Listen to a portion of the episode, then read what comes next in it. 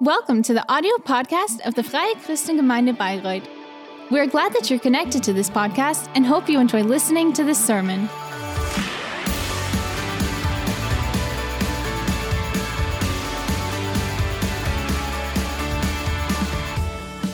Yeah, just like Micha already said, November for us is always a special time um, where we, in a special way, want to um, orient us towards the mission of God, and we want to ask, like, how God do you want to use us as a church? And we always use this month, and we called it "My Heart for His House."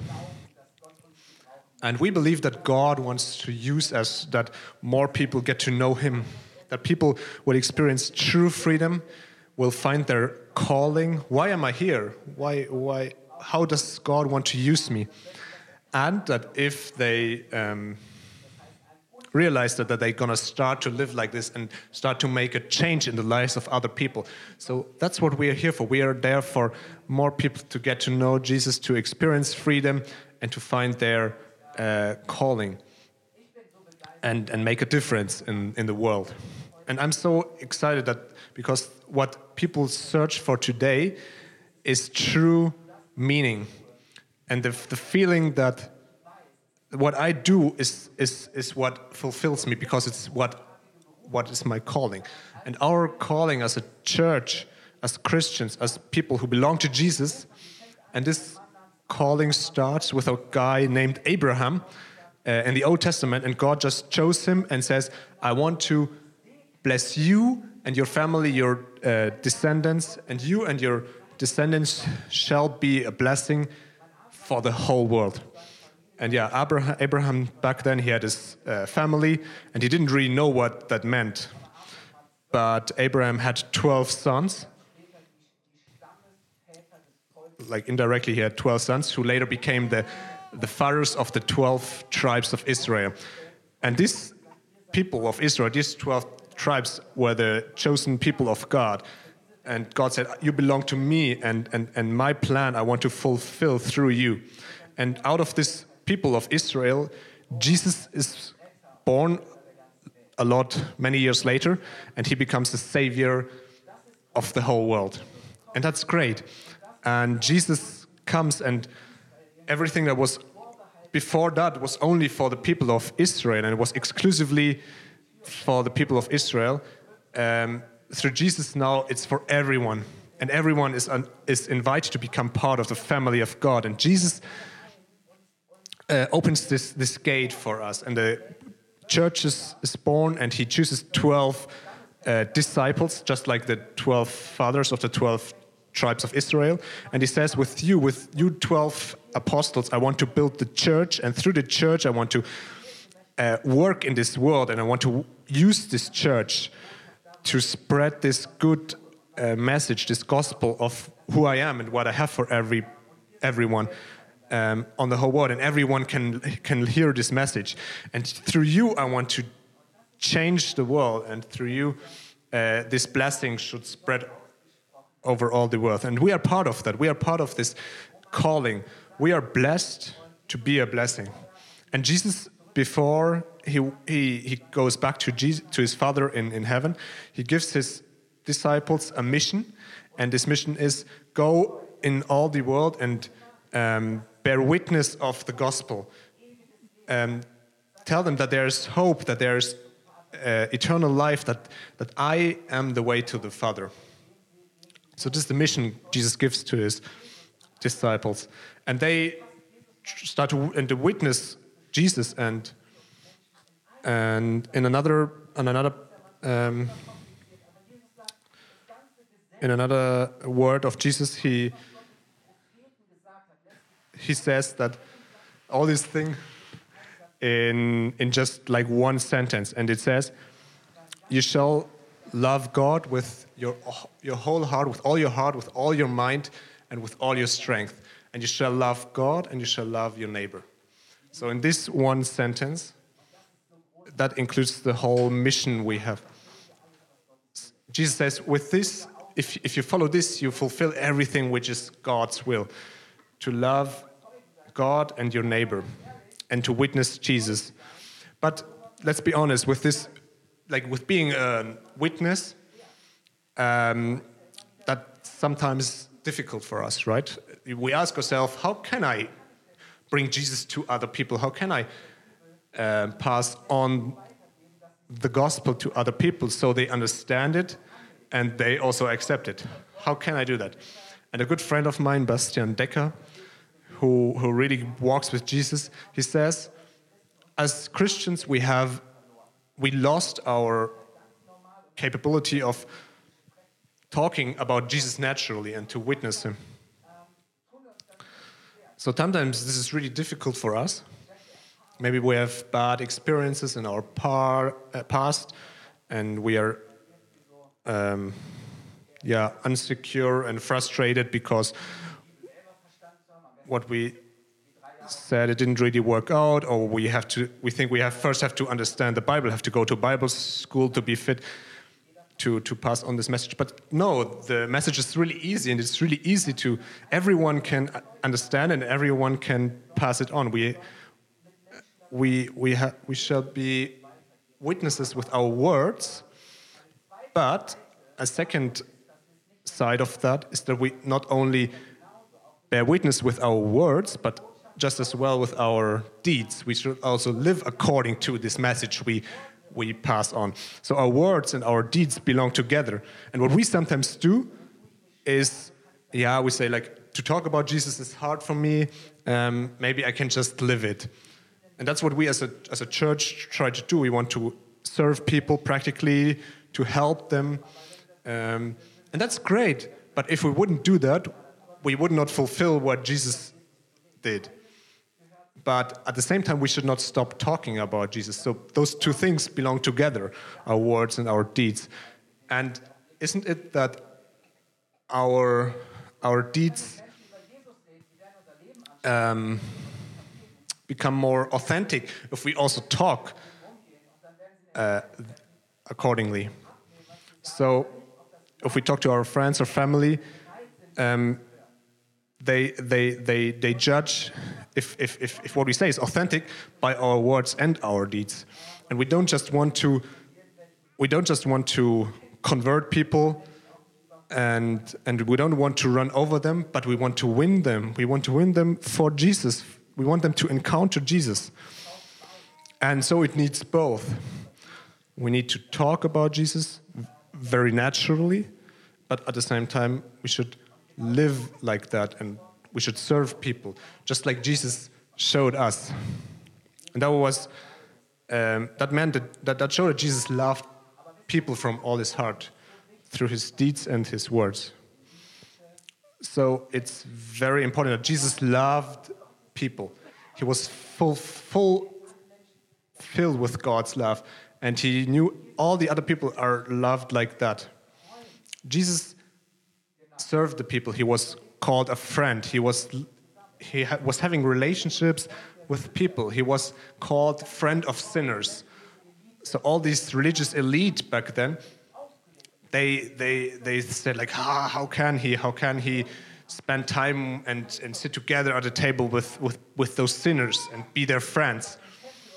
Those people who we who we wouldn't even let in to go into the temple with the, the prostitutes, the um, criminals, the outsiders.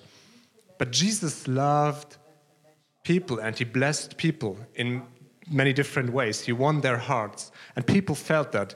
They first felt, hey, I'm loved.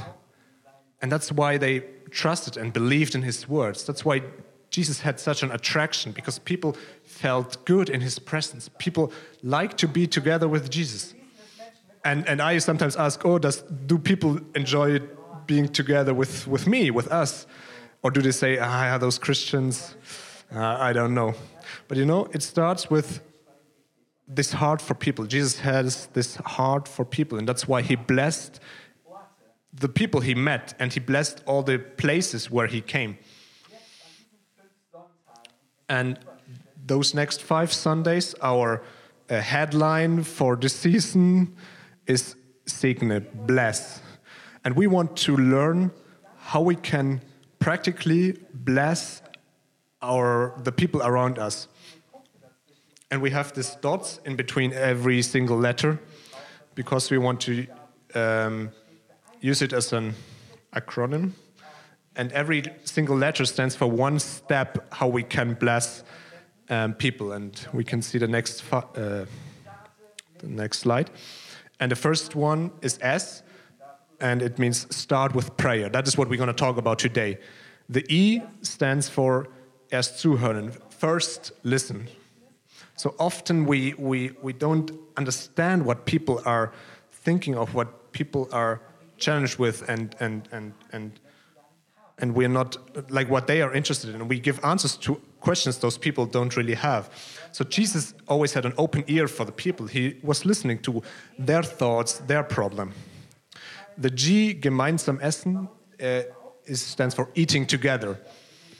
Uh, just like Jesus, he was eating together with those people because in this Oriental tradition, um, it, it has, it has a, a, an important meaning when you eat together with people. It's not just, yeah, we just eat together, but it also means these are my people, these are my friends, they belong to me, and I identify with them. So it was a, a lot of honor to eat with someone. And we want to learn what it means to eat together with people. Then we have N, Nächstenliebe, which is like not love your neighbor, and we learn how you can practically, what it means practically to, to love your neighbor. And then the second E means erzähl deine Story. Um, tell your story. Uh, tell the people what Jesus did in your life. Who is Jesus for you? Um, what he changed in your life. And I believe that is something every one of us can do. We, every day we can bless people, we are blessed, and we can bless others. And in the next weeks, this is what we want to understand. We are blessed, and we want and we can bless others. So Jesus lived that, and that's why we're going to live at the life of Jesus and see how he blessed people. And we see before Jesus went out to, to, to work, to preach, and to talk to the people, to heal the people, to free the people, he first was sent to the desert by the Holy Spirit. To the desert where there was no one, no person, no one else, where he would not, would not get distracted. And, it, and the Bible says he stayed there for 40 days and prayed and fasted. Uh, so the, the Holy Spirit sends him in the desert and says, before you, before I sent you to the people, um, Jesus first um, oriented himself towards God, toward what's, what God wants to do. And, and, and in this time, the enemy comes and, and questions Jesus and questions his mission to give his life for these people. Um, hey, you can, you can you can just get all the power that God wants to give you, all the um, wealth. You can just have it now. And the devil want, wanted to to prevent Jesus from from fulfilling his mission. And but Jesus resists. And after this uh, 40 days, the angels of God came and strengthened Jesus. And then he went to the people and started to preach and to do uh, miracles and to um, save and free the people. But before he went to the people, he, he was starting by praying. And then it says, like, a, a, while later, when there were many people already following him, he already had many disciples. Um, it, it says in the Bible that one night Jesus went to a mountain where there, he was also alone and there were no people there, and he prayed through the whole night. We don't know what he prayed, but it says the next morning he comes back from the mountain, and from this, from all these disciples that were following him, he chose twelve disciples whom he called apostles, which means like a messenger. And he says, like, yeah, there are so many people following me, but you 12 are the ones I want to share my life with in the next years. And you shall see how I love people, how I bless people, and you shall be my disciples. And I want you, I want to use you to build my church. So those 12 apostles are the fathers of, of the church and the foundation of the church. But before Jesus chooses those 12 people he prays against. And those 12 people he chooses were not the most obvious. It was not the privileged, it was not um, like especially qual- qualified people who studied, who were rich. Um, he didn't choose people who had good connections, um, relationships, influence. So you could have, like, from a human perspective, you would have chosen those kind of people to, to build that. When you're a coach, a football coach, you send your scout and he um, searches for talents and he searches for the people who um, superficially seem qualified for the job. But Jesus uh, uh, picks, um, elects young guys who, who, who would, whom, he, whom you probably would not have chosen if you wouldn't have prayed before. Um, so there are fishers, simple, poor, um, very simple people who, who, who yeah, simple people, just fishers. He um, elects a tax collector who was a Jew, but who was really hated by his own people because he was collecting taxes for the Romans and was taking the money from all the people, and at the same time was collecting a lot of money for himself. And he was really hated, and no one would have thought to choose a guy like this in his team. And he chooses two brothers who were called the Thunder sons or the sons of thunder.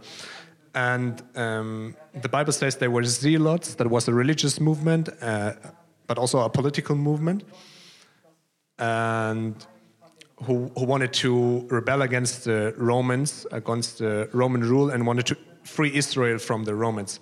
And they were like, like today we would call them like terrorists, and they were um, committing um, attacks on Roman soldiers and wanted to um, initiate a rebellion against the Romans. Um, um, also with, with, with, with violent. So this kind of people Jesus chose for his, for his team. Then there's Ju Judas, whom he, whom he um, chose as the, as the guy who takes care of like the money of the group and he was like also like getting some money for himself and so they weren't those people were definitely not perfect but still jesus chooses them. And he starts by praying. He asks god to show him whom are the people i shall bless the people i should go with. So that's why it's so important. When we want to bless people we should start by praying. Because through prayer we open ourselves to God and we orient us towards Him, and we, um, yeah, we can we can see His impulses, and you cannot walk with God without letting God tell you what is His heart beating like, and so when we pray, we orient ourselves towards God, and we experience the, the leadership of the Holy Spirit. God shows us things. God leads us. God leads us in the prayer. He encourages us, and He shows us the people He wants to bless through us. And that's that's why it's so important to prepare ourselves in prayer. Everything starts with prayer.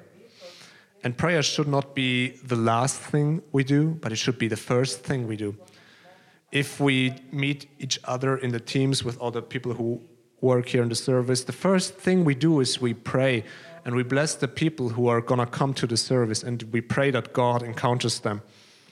And I think that's so important. Let's never underestimate what happens when we seriously start praying for people. Hudson Taylor, a well known missionary in China. He doesn't live anymore, but he's, he's, he once said, Don't first play on the concert and, and then tune your instruments, but yeah, start the day with God's word and with prayer, and first come um, come in tune with Him. So that happens when we pray. We we don't try to change God's opinion, but we search for God's will.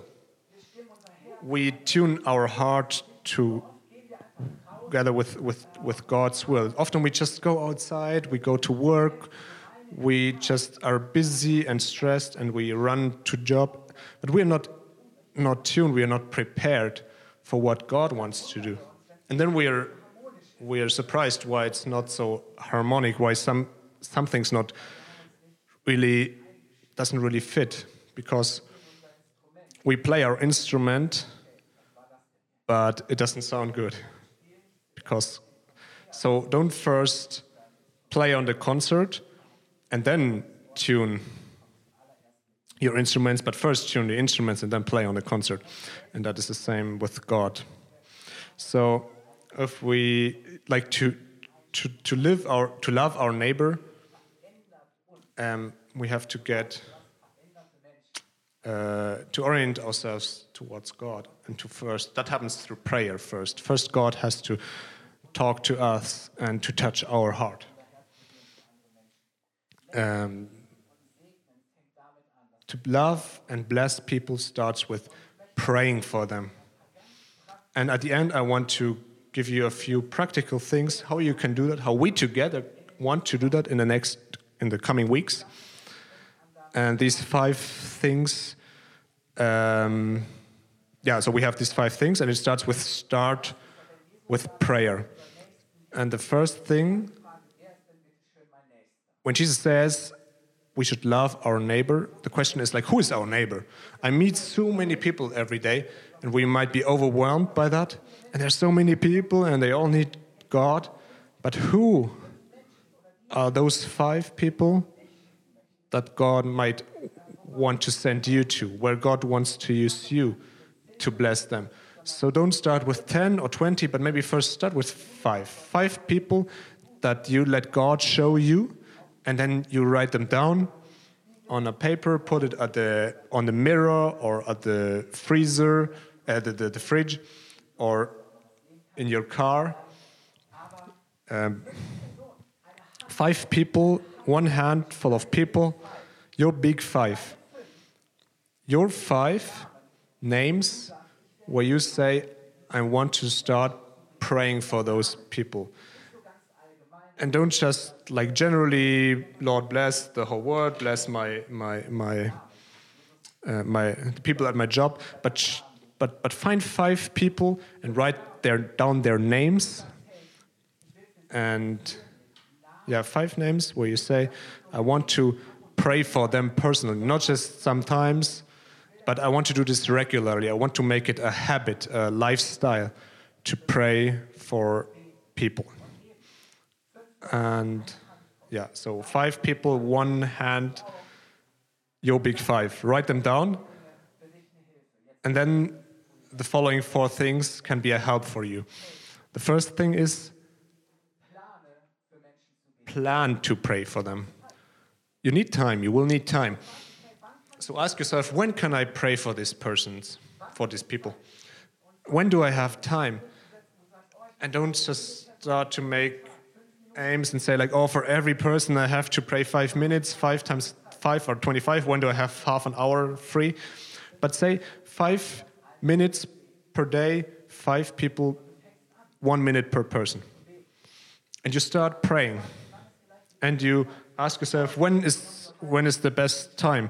Maybe in the morning when you're half asleep and you turn on the the coffee machine and you know that it's going to take five minutes and you go into the um, living room, sit down, and you say, until the coffee is done, I will take these five minutes to pray for my five people. Or you say, maybe every time I'm sitting uh, five to ten minutes in the car to drive to, to, to, to my workplace, and if, if, if I have nothing to do but to, to uh, be angry about the other people in, in traffic, um, why not just have the names in my car on a sheet of paper and, and, and say, on your work to church, just pray for them. Use this time to pray for those people. Or um, when I, um, when I after, after lunch, I, I often have some, some, some time left and I, And, and why not say, okay, I go for a walk and use these five minutes before I have to go back to work to pray for these five people? So maybe in the evening before you go to bed, whenever you have these five minutes, these five spare minutes, use them to pray. So, um, another thing is that we have to ask God to prepare us, to lead us, God to, to ask Him to show us what's on your heart for this person. Show me ideas, show me impulses. Prepare your heart. Um, preparing your heart means that you expect godly um, opportunities. You walk into the day and you're prepared, and God prepared you for this day and for what He wants to do. And you realize people, uh, things are not happening coincidentally, but God prepared something. You meet your colleague uh, random, randomly, or actually not randomly, but God prepared these encounters or at the supermarket or whatever. Um, but just be ready for God giving you these opportunities. So, so yeah, another thing you can prepare for is to think about where am I going to be today? Whom am I going to meet today? And be ready for and, and, and, and, and, and, and, and prayer go through your day and realize where you are going to be and whom you're going to meet. How often we just are on our workplace and we don't really um, we don't really realize what's going on around us in a neighborhood, in our family, in your workplace, in your uh, sport group, in the football team, in the fit, uh, in the gym, um, wherever you are, and wherever you meet these five people that you have on your heart. It's, it's, it, is, it is so important to always ask God, Lord, where do you want to bring me today? Where do you want to lead me? And if the last, the fourth thing is, how does the way look like? How, how can I practically um, bless the people? So you should ask God, what can I do good for this person? What can I, how can I bless this person? How can I show this person your love? What's on your heart, God, for this person? And maybe God gives you the, ins the inspiration, the impulse to write a message to this person, to encourage this person. Write a WhatsApp message to ask, hey, how are you? Or he gives you the impulse to, to meet this person again, to, to go run a bit or do some sports, uh, or God shows you that this person is not, not in a good situation right now and needs some help. Whatever, there's so many people to bless people. Whom can I invite to my place to, to eat together? Whom can I help um, practically with, with their children, with, with, with anything if they need some time? There's so many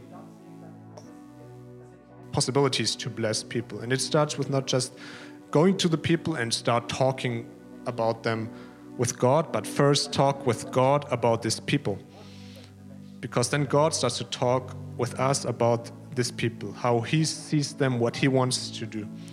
And then we realize it's different. It, it doesn't work like always how we imagine it, but it should work like, according to how God wants it. So, practically, tomorrow morning, sit down, find this, this five people, your big five, write them down, and, and, and and, and start to pray for them every day. Take the time um, um, and be sensitive and for, for God's thoughts and for God's words and listen to what God says, who God puts on your heart and what He puts on your heart to how you can bless them. And don't underestimate God. He's He's with you. He's his presence is with you and he shines through you and this makes a difference i was so surprised back then when we when we moved to to Bayreuth and we were uh, in a house with six other flats and in the flat directly next to us there was a, uh, a young couple or like a couple and they were already um, had marriages before both had two two children, and we sometimes met them and just talked with them, and it was quite nice. And then they said that they um, are planning their wedding, and I was standing downstairs. I was just bringing the trash down, um, and I asked, uh, "How is your preparation for the for the wedding?" And we invited family, everything prepared. But there's a problem. I'm Protestant, and my future husband is Catholic, and none of the priests or the pastors wants to wants to do the um, the, the, the the wedding, and then I said like, oh, I can I can I can do that. I I could do it. I'm a pastor, and she was so so surprised. But I said like, yeah, I can do that. I'm a pastor, and then and then I said like, yeah, I do that. And a, a week later, they were sitting in our living room, and I could just talk to them what God's plan for marriage is, um, how God wants to bless marriage, what it means to to make this um, this covenant with each other. And then there was the wedding in Eckersdorf, and the and the mayor of Eckersdorf made the um, formal wedding, and I was I, I, did the church wedding, and we made some worship, and I uh, had a prepared a small sermon, and I blessed the the those two like how it's normal for me, but what what surprised me was that they felt that there's something different, something they felt that God touched them, and the mayor came and said, "I want to thank you." That was what? Yeah, I never experienced that. And the and and the and the bride and groom came and and he said, and and and, and they had tears in their eyes, and they realized that when you prayed for us, um, I felt the love of God and all their relatives. They were all like not really walking with Jesus, but they all felt something. They felt the presence of God, and then they invited us for coffee, and and we're talking about like, ah, we all gonna remember this for a long time. And I was just surprised. I was. So let's don't underestimate. Let's not underestimate that God lives in us, and if we live live that and I, I, I, I, just did what I do all the times. I was just doing a normal wedding. Um, but, but if we go with God, people will feel that there's something different. There's a different spirit in you. There's a different power, a different hope um, with you. That there's godly life with you. And that's when it gets an adventure, when it becomes an adventure and it's getting exciting. But it starts with us praying for people. And I want to invite you to stand up. We want to go on this journey together in the next in the coming weeks. And we say god you blessed us so much and we want to be a blessing. Use us as a church and let us be a blessing. Every time in this uh, in every time every year this time um, yeah we talk about this being a blessing for the people. And for us, it's important that it's something that we do together, that we live together, that we say we want to be a blessing for other people. And on the last Sunday of these five weeks, we want to do this practically to col- we collect our vision offering. How can we practically financially invest in, in, in the work of God so that more people get to know Him?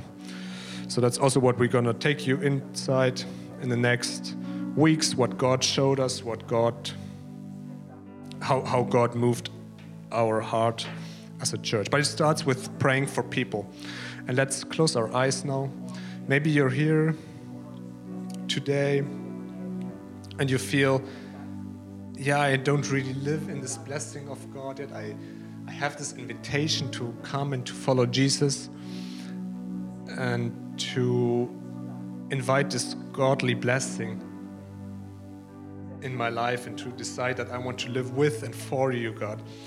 and you maybe didn't decide, you didn't take this decision yet, but today you felt that God calls you to, to do this decision and you realize that He wants to bless you.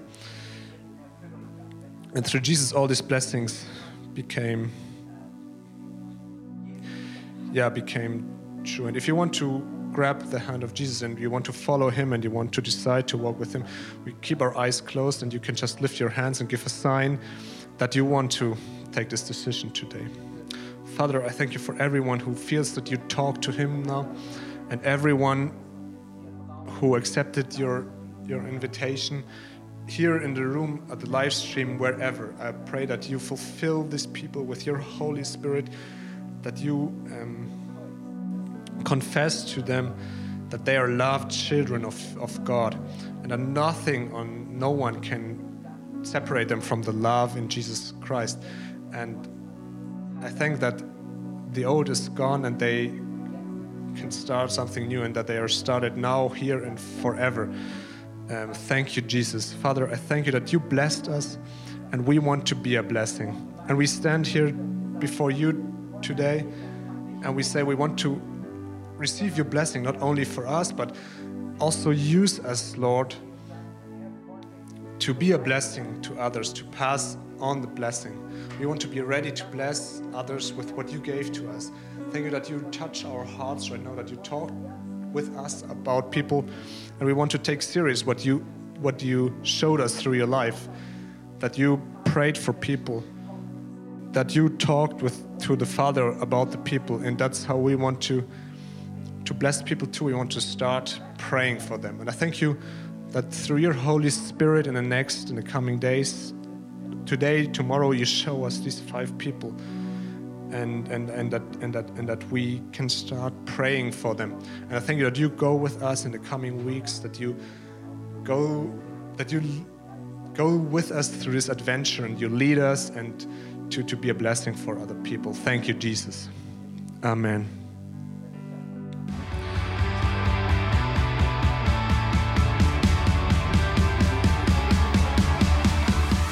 If you liked the sermon, feel free to share it with your friends or leave us a comment.